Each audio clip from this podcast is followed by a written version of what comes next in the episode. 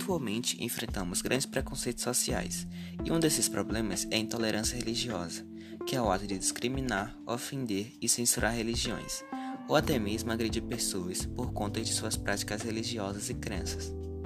Alguns dados levantados revelam que, em média, a cada 15 horas ocorre a denúncia de um caso desse.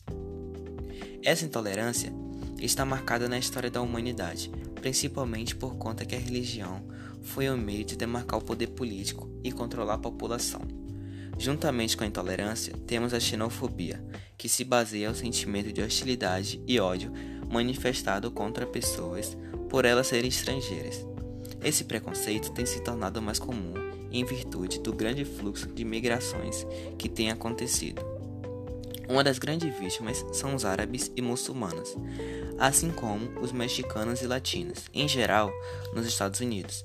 Mesmo com as medidas da ONU, a xenofobia permaneceu na Europa e um dos grandes motivos são os conflitos geopolíticos, que vêm trazendo resultados bem negativos para todo o mundo.